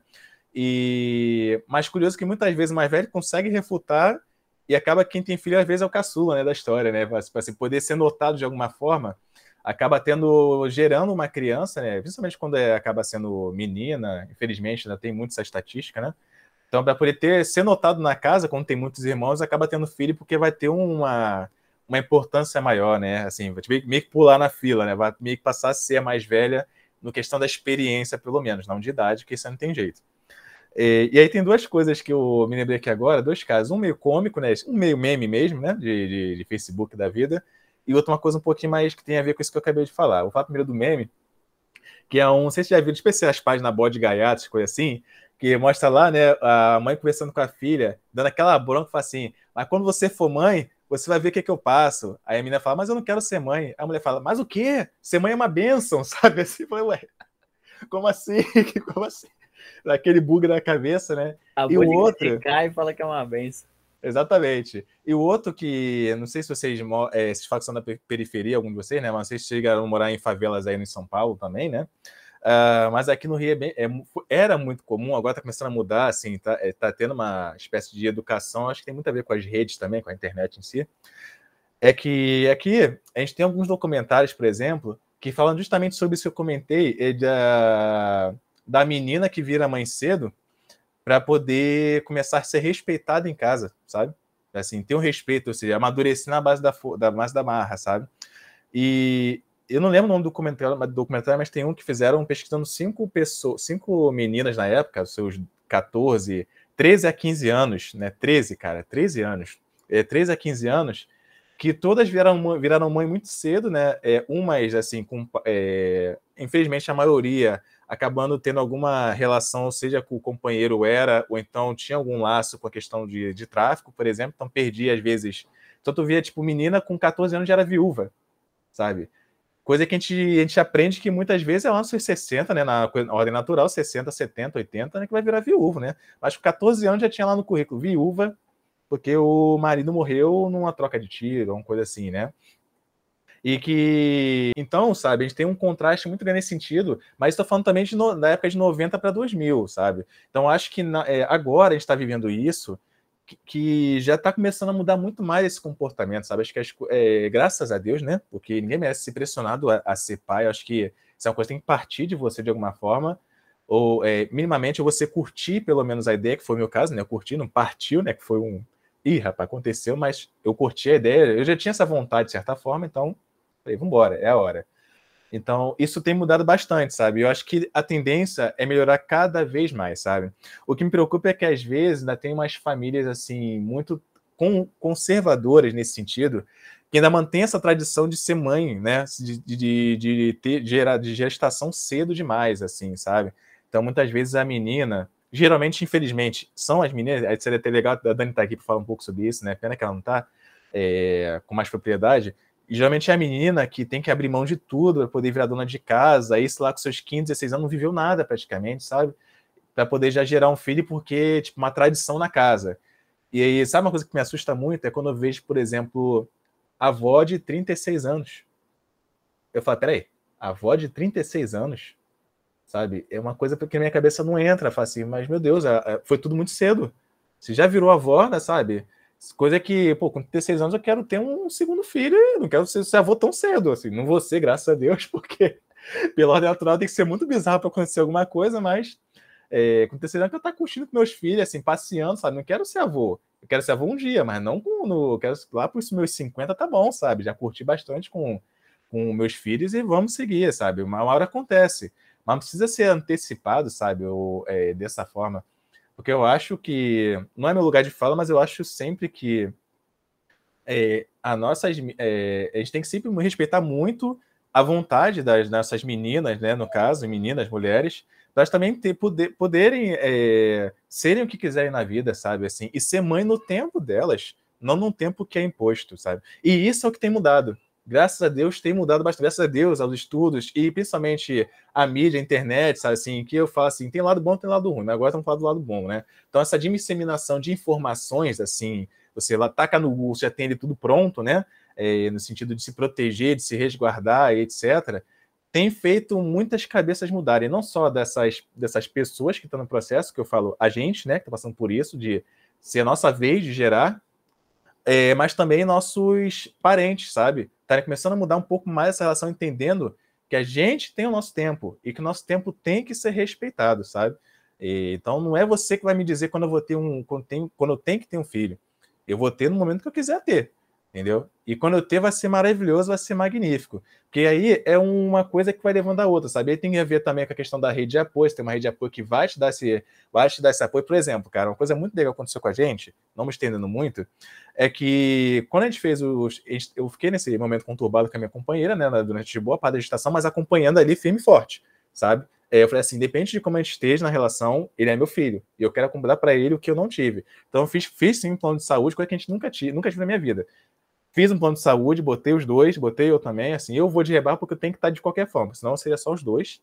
Sabe, eu vou pensar mais neles do que em mim também, que é muito natural quando você vira pai ou você tem alguém que você goste muito, né? Você passa a pensar muito mais na pessoa do que em si mesmo. Então, fiz plano de saúde, fui cuidando deles do que eu podia. E aí, no, quando ele fez o chá de bebê, cara, eu chorei assim, porque, sem zoeira nenhuma, a gente ficou quase um ano e meio sem saber o que era comprar uma fralda, uma pomada, é, lenço, essas coisas básicas, sabe? Que... E, e a gente fez um bebê, tipo assim, super simples, assim, já foi um churrasco, chamar aquelas pessoas que a gente mais gosta para poder fazer, sabe? Nada sem interesse, interesse zero, sabe? Porque a gente queria estar com as pessoas naquele momento que era especial pra gente.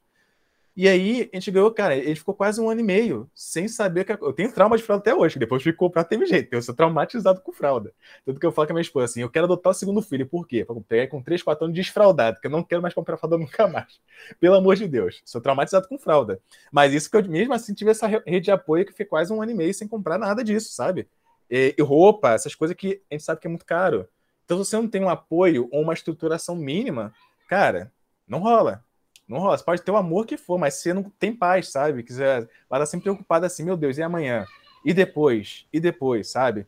Então, isso foi a rede de apoio que a gente teve, sabe? A gente tem a é, boa parte dela até hoje, assim, pessoas que a gente pode contar, de deixar, eu posso contar, com confio, deixar meu filho ir trabalhar, é, sabe? Assim, de, por exemplo, a gente mora afastado da minha sogra, do meu sogro e da minha cunhada. Mas, vira, mas é, vira e mexe, ele, ele meu filho vai para lá, às vezes ele passou até a dormir agora de vez em quando, dorme lá, e a gente super confia. Isso é rede de apoio, pessoas que você confia, que às vezes é família, às vezes não é família também, nem sempre é família, infelizmente, né? A gente sabe que tem casos e casos.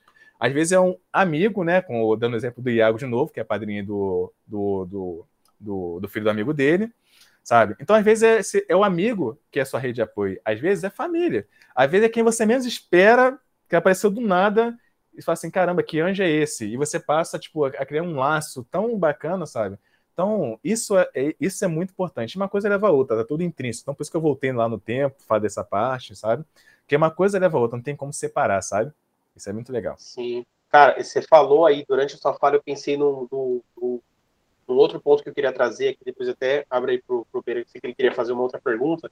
Uhum. É, mas é o seguinte, você falou, cara, dessa, dessa mudança. A Dani já falou em outro episódio também, conversando com.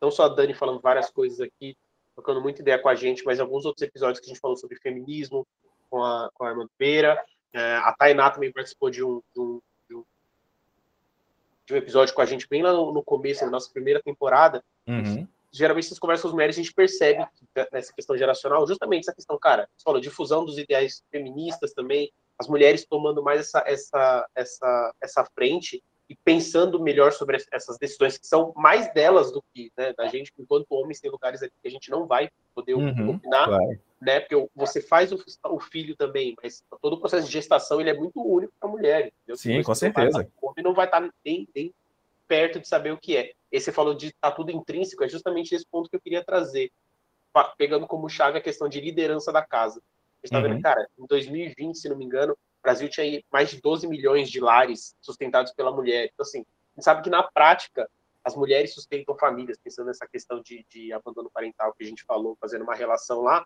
mas culturalmente ainda tem a ideia de que o homem é o chefe da casa. Isso é uma coisa que, pra mim, justamente como eu cresci sem o meu pai em casa, né? Apesar que a relação era próxima, mas eu fui criada pela minha mãe, eu e ela na casa, era muito. É, foi uma ideia que nunca entrou muito na minha cabeça, assim, cara, como que o homem é o chefe da casa. Eu, eu tenho, sei lá, 10 anos e eu sou o chefe da minha casa, então eu mando na minha casa e minha mãe não. É uma coisa que não faz sentido. Eu acho que essa questão muda muito uma coisa. Uma mulher, quando ela fala assim, cara, eu não quero ter filho até tal idade, ou eu simplesmente não quero ter filhos. Eu tenho algumas amigas que já decidiram na dela que elas não querem ser mães. Uhum. Algumas foi uma decisão mais aceita, aceita, facilmente aceita pela família, outras, cara, tiveram quebra-pau com, com, com, os pais, principalmente pois com a é. mãe, porque às vezes vem de uma de mulher para mulher essa ideia de Não, mas você tem que ser, porque é, é seu propósito como mulher, é gerar vida. Cara, às vezes você não quer porque você tem outros planos. Então, uhum. uma coisa leva a outra, assim, né? Você, as mulheres começam a se planejar mais e assim, cara, simplesmente eu quero ter um filho depois que eu fizer tal coisa. Primeiro eu quero ir morar fora, viajar, eu quero fazer um MBA, eu quero investir na minha carreira. Eu simplesmente não quero ter um filho agora. E aí quebra todo esse, esse esses estereótipos que a gente já tem, né, cara? Às vezes tem mulher por aí que fala assim, cara, eu quero ter um filho, mas eu não quero ter um relacionamento com o cara. Uhum. Eu quero ser, eu quero ser mãe solteira por opção, porque é isso. Eu não quero estar com um homem e tá super confortável com isso, que é adotar, enfim, né? Tem, tem toda uma questão aí que já não é o nosso lugar de fala, mas uhum. falo de, de, maternidade, que é eu não quero gerar uma criança, eu prefiro adotar, também é uma questão muito válida. Mas enfim, só alguns pontos que você falou aí na sua, na sua última fala que começaram a pipocar aqui na minha cabeça. Falei, cara, realmente as coisas são implícitas e uma pequena mudança de, de mentalidade de uma mulher pode fazer toda a diferença em todo, quebrar toda essa cadeia, né, toda essa corrente aí de, de ideais, de preconceitos que a gente tem. É, só um, um, comentário aí que acabou de, de aparecer. Vera, você queria fazer a pergunta?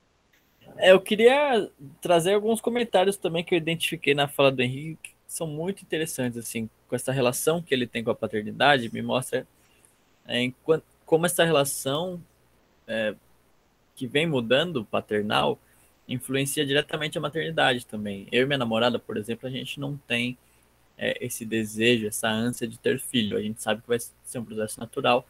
Uhum. a gente fica muito nessa, tipo, putz, a gente gostaria muito de adotar, mas a gente também gostaria muito de ter um filho é, biológico. É, a gente sabe que isso vai acontecer em algum momento, mas não é uma ânsia para que aconteça é, logo, assim. E, e, como essa relação que a gente tem, eu tenho com ela, mas eu tenho também comigo mesmo, de mesmo antes dela já pensar nisso, putz, talvez eu não queira de fato ter um filho. Uhum. É, mas eu sei que às vezes o filho ele vem. Foi, por exemplo, seu caso, você gostaria de ter um filho, mas é aquele filho que você não fala, putz, esse ano eu vou ter filho, sabe? Uhum. Tem gente que fala, esse ano eu vou ter um filho. Sim. E não é a maioria dos casos, só putz, é, exatamente. Um filho, mas eu não sabia que ele ia vir agora, né? É, mas essa, essa relação muito afetuosa que você tem com a gestação e com a paternidade de fato. É, então, acho que é uma relação que vem mudando a paternidade, que influencia também nessa relação de maternidade, da mulher se sentir segura é, tendo um filho e se sentir apoiada também tendo filho. Não é o que acontecia, né? Putz, tá grávida, ela tá grávida, sabe?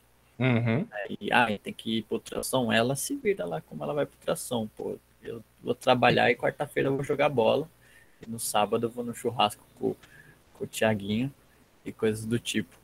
É, então acho que essa relação que vem mudando de paternidade, tanto eu que, que não almejo um filho, mas eu gostaria de ser pai em algum momento, porque eu, eu penso muito em como bacana é essa troca é, com, com um, um, ser que vai crescer, cara, e ele vai ser independente, de repente ele vai, ele vai trazer coisas para você que você nunca imaginou. Então eu penso que essa relação é uma relação muito interessante, mas uhum. é um uhum. desejo que eu tenho muito momentâneo, e como isso influencia também, né? Por minha namorada chegar no ano que vem e falar, putz, esse ano eu quero ter filho.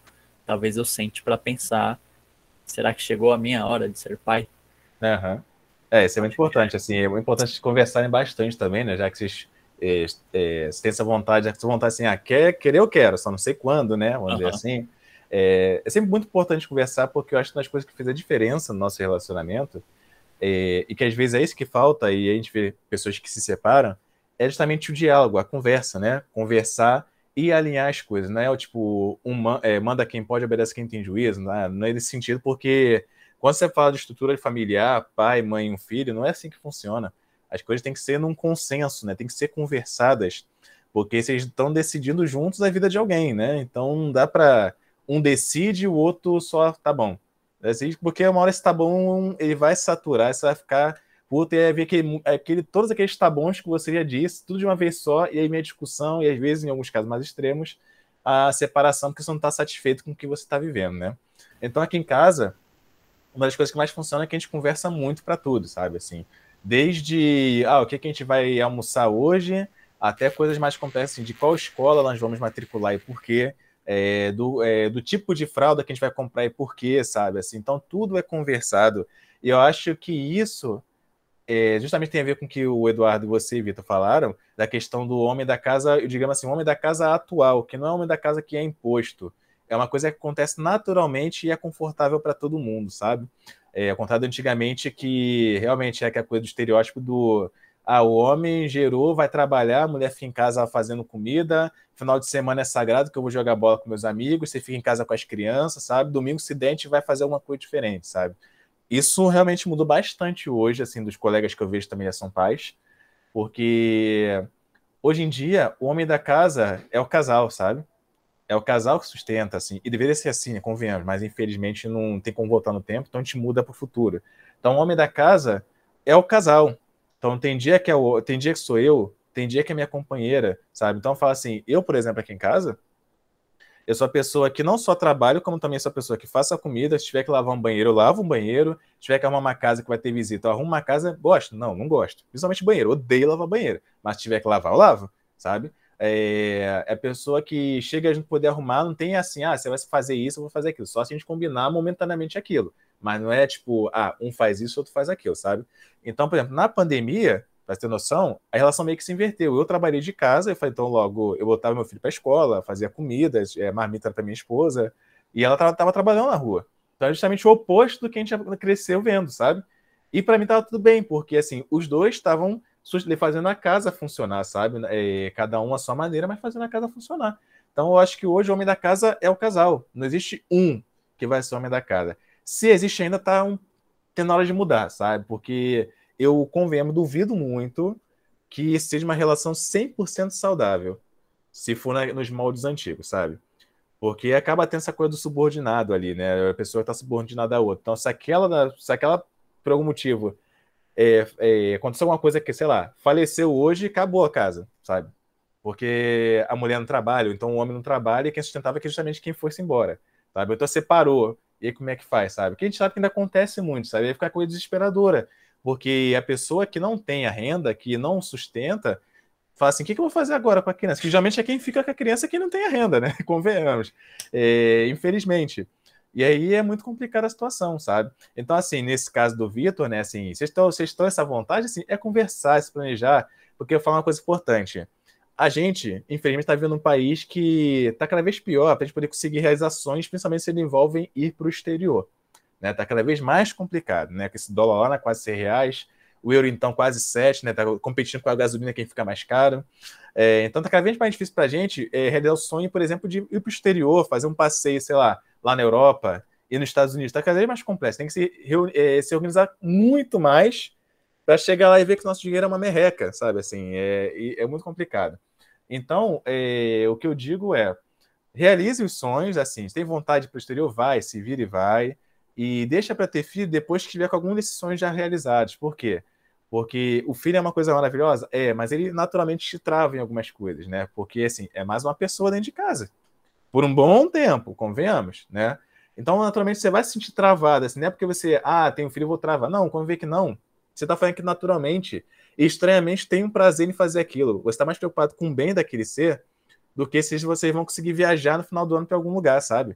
Que, então, faça, assim, realize, se sinta realizado né, pessoalmente com a companheira, isso é muito importante, né? Não só para a gente que está aqui, mas para quem está ouvindo também, para a companheira, companheira, etc. E depois pensa, assim, em ter um filho, seja de adoção, seja gerado, tá? Porque é maravilhoso, com certeza. Eu tenho prazer de cuidar do meu filho, de às vezes deixar de ter alguma coisa para poder dar algo melhor e bacana para ele. Eu faço isso com prazer, sabe? Assim, é um prazer que a gente não sei te descrever mas eu sei que eu sinto, eu sinto realizado quando vejo que ele está feliz com alguma coisa nesse sentido, sabe? Uh, eu te falo, pô, ele tem três anos. Quantas viagens já deixei de fazer porque eu falei, bicho, aí acabou uma fralda. Ou então ele ficou doente, e comprou uns remédios, que remédio de criança não sei porquê. Podia ser barato, mas não é, é caro. E é uma sacanagem isso, que deveria ser barato sim. É, sabe? É meio sapatinho que estourou. Então comprar um sapato para criança mais caro que o teu. Aí eu falo assim, como é que é isso, gente? Isso é uma sacanagem, só porque a criança precisa, sabe? Assim. Mas tu faz isso com prazer, sabe? Tu fica puto na hora. Mas depois você fala assim, vê lá bonitinho no pé da criança, uma roupinha bacana tu comprou, você fala assim, ó, tá lindo, tá... é isso, sabe? É prazeroso. E é por isso que às vezes eu entendo hoje que quando vejo, não sei se estiver passando por isso, mas provavelmente sim, algum amigo ou parente sente falta de quando o filho era criança, né, nessa época, que depois que cria as asas vai embora, você fica só com a lembrança, né? De quando tava ali contigo, você vai fazendo não sei o quê, sabe? Aquele perrengue que você passou, aquela coisa que foi aquela viagem que vocês fizeram. Porque quando, cara, depois que faz, pega independência, cara, aí é caminho sem volta, sabe? Não é a mesma coisa, sabe? Então, assim, é muito prazeroso, mas assim, a gente se trava naturalmente e com um certo, um estranho prazer de estar travado naquele momento. Eu falo da gente, a gente assim, como eu falei, que rala pra caramba ter um salário decente no final do mês. Dois, três empregos que seja para ter um salário decente no final do mês, né? Porque quem é rico a história é bem diferente, né? A gente sabe que é. Então, assim, fala a gente, que tá aqui conversando e quem tá ouvindo a gente também. Cara, é, é muito bacana te ouvir assim, porque eu fico, fico vendo e fico talvez até me espelhando, assim. É, você falou sobre as relações de casa, minha namorada, ela detesta, assim, você falar, mozão, faz um miojo aí, alguma coisa vai dar errado eu não sei o que, mas alguma coisa vai dar errado. Um dia eu falei, nossa, eu gosto tanto de legumes no forno, né?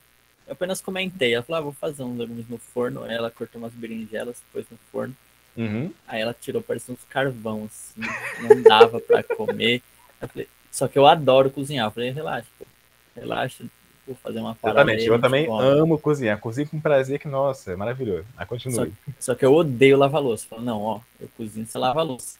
Mas eu gosto de lavar o banheiro, por exemplo. Eu bato uma água lá, já estrego tudo, já tomo meu banho, tá resolvido.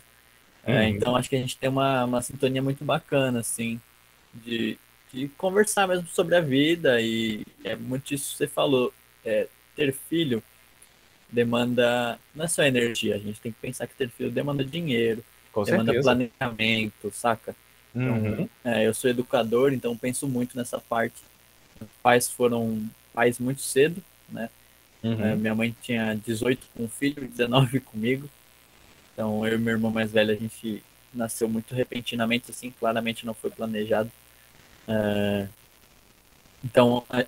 só que meu pai sempre prezou muito pela nossa educação, assim, se matava de trabalhar pra gente estudar. Uhum. E é, é uma vontade que eu vejo muito grande no meu filho, ainda mais sendo educador, assim, de olhar e falar, putz, quando eu tiver um filho, eu quero que ele estude de tal forma, quero que ele consiga fazer cursos de língua, uhum. quero que ele faça algum esporte e trazer perspectiva mesmo, falar, ó, se, se, sentar mesmo com uma criança e falar, o que, que você quer fazer? Me fala, me fala quais são suas vontades que eu realizarei. É isso. Tentarei realizar o máximo que der. E é isso, e é, é isso que é move a gente, isso, cara. cara. É. é. isso que acaba movendo a gente, sabe? Assim. Muito. E aí acaba que, por exemplo, eu falo assim, meu filho tem três anos, mas parece que nasceu ontem, sabe? Aí você, quando você vê que não, já completou 18, fala assim, caramba, mas outro dia já tá te carregando no colo, sabe? Porque isso vai te movendo de um jeito que você, às vezes, é, nem percebe como o tempo passa rápido, assim, poder curtir com com teu filho, sabe? Isso é o mais legal. Eu acho que depois que eu quero ter um segundo para poder curtir as coisas que eu não consegui curtir com o meu primeiro, sabe? Porque como foi tudo muito repentino, e aí foi a correria de tentar dar um mínimo do conforto, o um mínimo de tudo, é, tem coisas que simplesmente passam e não tem como voltar no tempo, porque são uhum. coisas daquela faixa etária né, que ele está vivendo.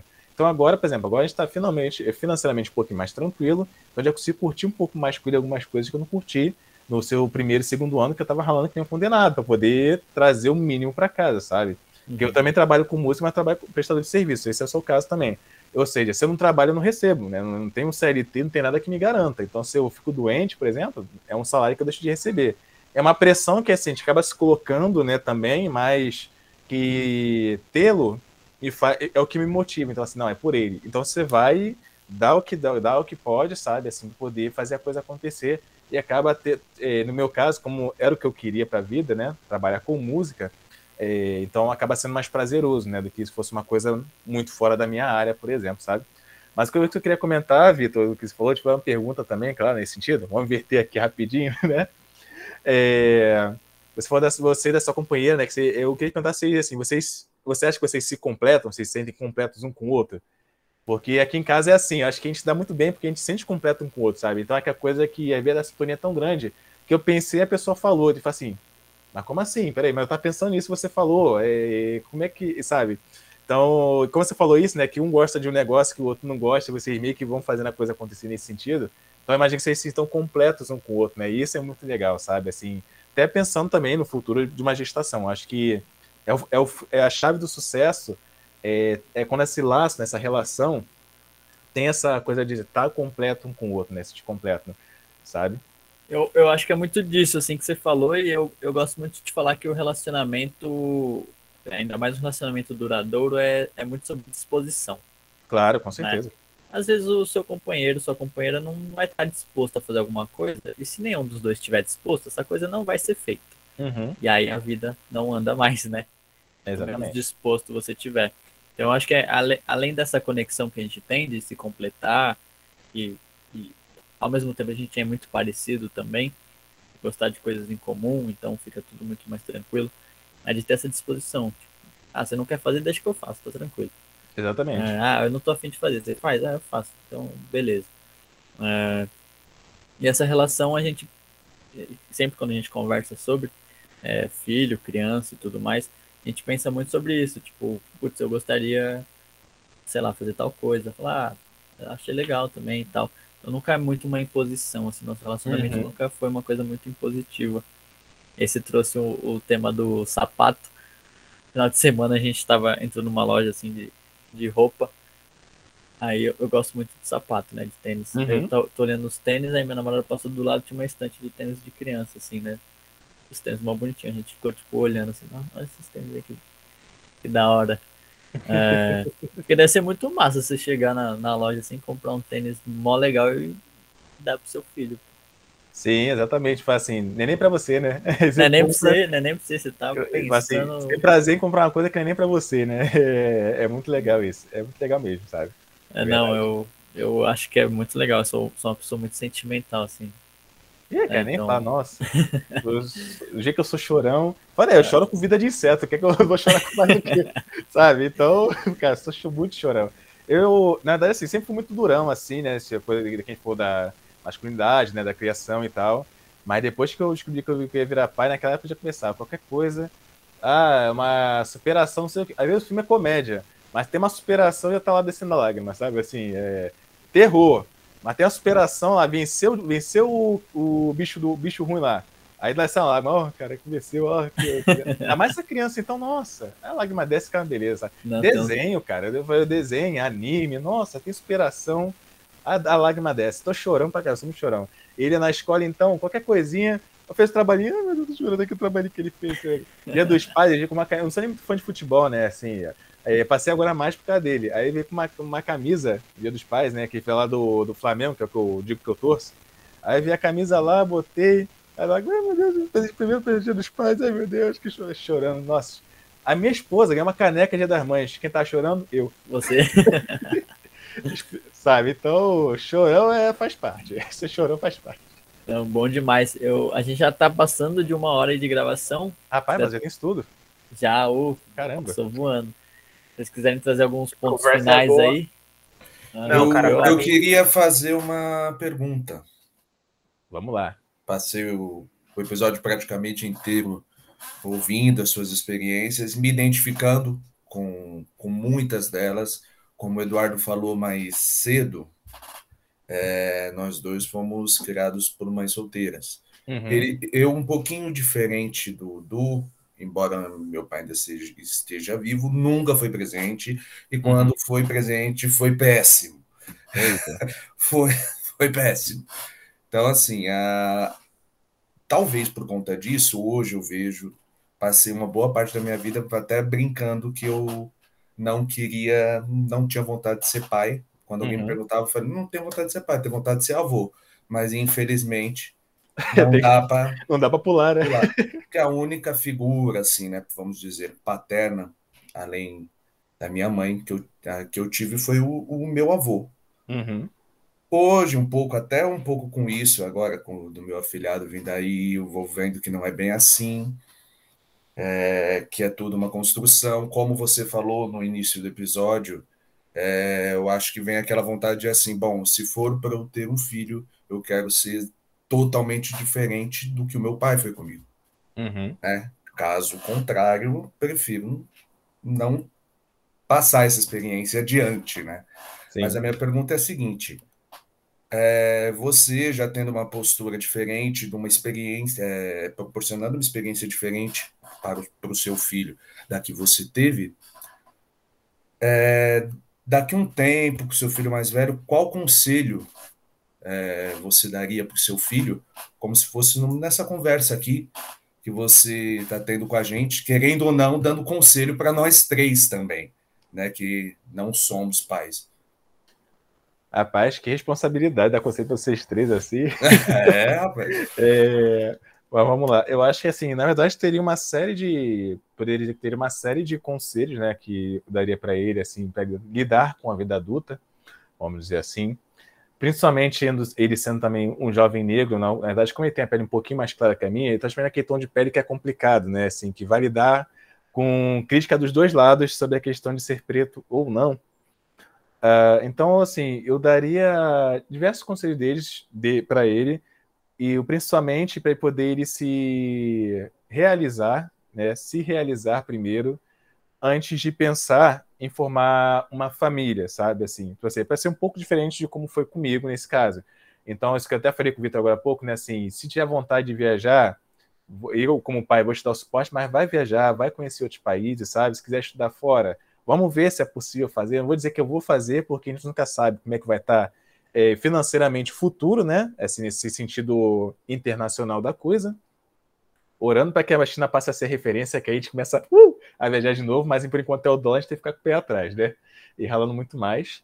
Então, assim, então eu daria esse conselho no sentido de ele se sentir realizado, é, ser respeitoso com quem for, com quem for, independente de quem seja a pessoa, respeitar é, é, opinião, é, opinião alheia, é, saber ouvir e a hora de falar também nesse sentido, respeitar orientação alheia, né? Que a gente sabe que é, a gente tem que respeitar a orientação do outro. Hoje em dia tem diversas. Eu sempre confundo, às vezes, nas nomenclaturas, mas tudo bem, eu respeito. É, a pessoa tem um motivo por se achar daquele jeito, a gente tem que respeitar é, ela se achar daquele jeito. Então, ensinaria, é, daria esse conselho de respeitar o outro, saber ouvir e a hora de falar, que é uma coisa que eu prezo muito também, que a gente perde é, um bate-papo tão bacana porque eu não soube ouvir, quis impor uma verdade que aí você ouvindo poderia ver que você não. É, assim, ele entender que ele não está certo o tempo todo. Que às vezes está errado e isso é normal. Né? Então, tudo que eu falei aqui até agora é muito, é muito subjetivo, que assim, é, tem muito a ver com a minha vivência. Não quer dizer que seja a verdade, porque um, um outro, né? Por exemplo, a gente aqui já percebi que a gente tem uma vivência parecida da questão da criação. Mas cada um foi para um lugar totalmente diferente, sabe? Assim, vou dizer assim, né? É, profissão, de vida, mas gente vê praticamente de uma mesma vivência, né? De uma mesma época, sabe? Então, o que eu falo não é uma verdade absoluta, porque eu não tenho a verdade absoluta. Então, isso eu falaria para ele. Você nunca vai ter a verdade absoluta, ninguém tem, sabe? Entenda que até a máquina é programada para acertar e ela pode errar. Por isso que tem as coisas para poder corrigir, sabe? Então, não queira você humano ter a verdade o tempo todo. Saiba ouvir, saiba respeitar e se sentir realizado. E eu estou aqui porque precisar, sabe? É, que é justamente as coisas que é, eu não ouvi, né? acabei aprendendo muitas vezes na marra, cometendo meus erros também. Que outra coisa importante, né? A gente saber que a gente pode cometer erro e a gente aprender a conviver com eles. A gente não tem como esquecer. A gente aprende a conviver e assim para fazer com que não erre de novo, né? Isso é o principal. Então, acho que são os conselhos que eu dei para ele foram coisas que eu não ouvi e acabei aprendendo na marra, aprendendo na prática, e que infelizmente tiveram suas consequências, mas o lado bom é que eu pude né, me amadurecer e me tornar uma pessoa melhor com os erros que eu cometi, sabe? Então, acho que seriam as coisas que eu falaria para ele para poder tentar prevenir que acontecesse como foi comigo. Acho que seriam esses conselhos que eu daria principalmente, né, para ele, pensando no agora que a gente está conversando. Falou e disse. Muito cara. massa. Nossa. Lançou o brabo, como diz o Eduardo. Lançou lançando. Muito bom, cara. É, eu acho que a gente falou de muita coisa, assim. Esse aqui é um dos episódios que eu falei, Iago, passa na frente na fila aí, porque eu quero ouvir de novo essa conversa logo. É, agora, para a gente caminhar aqui para o final das conversas também, o Henrique tem uma criança para criar, então amanhã é dia de trabalho ainda, não é fim de semana.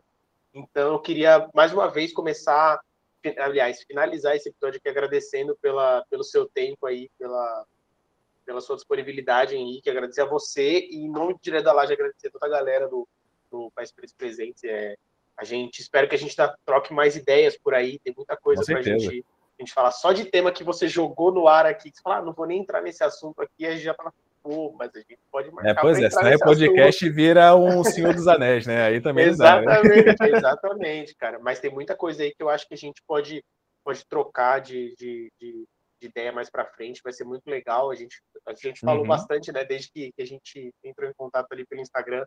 A gente começou a ouvir o podcast de vocês para conhecer mais. Então, eu acho que é uma relação bem massa aí que a gente começou a construir. Então, agradeço de novo aí em nome da, da Dani, que não está aqui, e da gente aqui, da galera do DDL como todo. Pessoal, siga, eu vou deixar agora o seu espaço, né? O, o, o Beira e o Iago podem se despedir de você, e eu queria finalizar com você, deixando aí o arroba do, do podcast para a galera seguir, o site, fala tudo aí para quem está ouvindo a gente poder acompanhar o trabalho de vocês também. Beleza, vou até pegar aqui, não sei se os rapazes querem falar. Enquanto eles falam, vou procurar aqui, que eu não lembro de cabeça, não. A cabeça tá meio, meio, meio estranha já. Vou daqui, vou daqui. É, agradecer a rapaziada que está escutando aí, agradecer a presença do Henrique, a disponibilidade de, da rede, né, dos pais pretos presentes. É, Para mim foi um papo muito construtivo. Era um papo que eu, que eu vinha tendo na minha cabeça sozinho há um tempo, mas é sempre bom ter alguém para trazer perspectivas e ampliar esse, esses pensamentos. É, Com certeza. Então, para mim foi muito enriquecedor, espero que para a audiência também tenha sido. É, agradecer mesmo aí de coração pela presença e pela conversa que passou voando, assim, olhei pro relógio e falei, caramba, 15, 15 para as 11, pessoal. Ah, cara, é, eu me sinto muito honrado, assim, não só de estar aqui com você, mas também de estar representando esse coletivo nesse momento, sabe?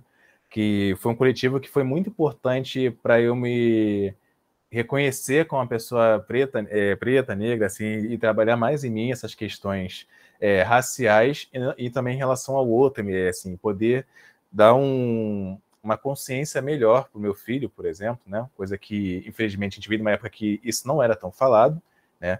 Não quer dizer que não tivesse a luta, mas não era tão falado, não chegava tanta gente como chega hoje, isso é a questão.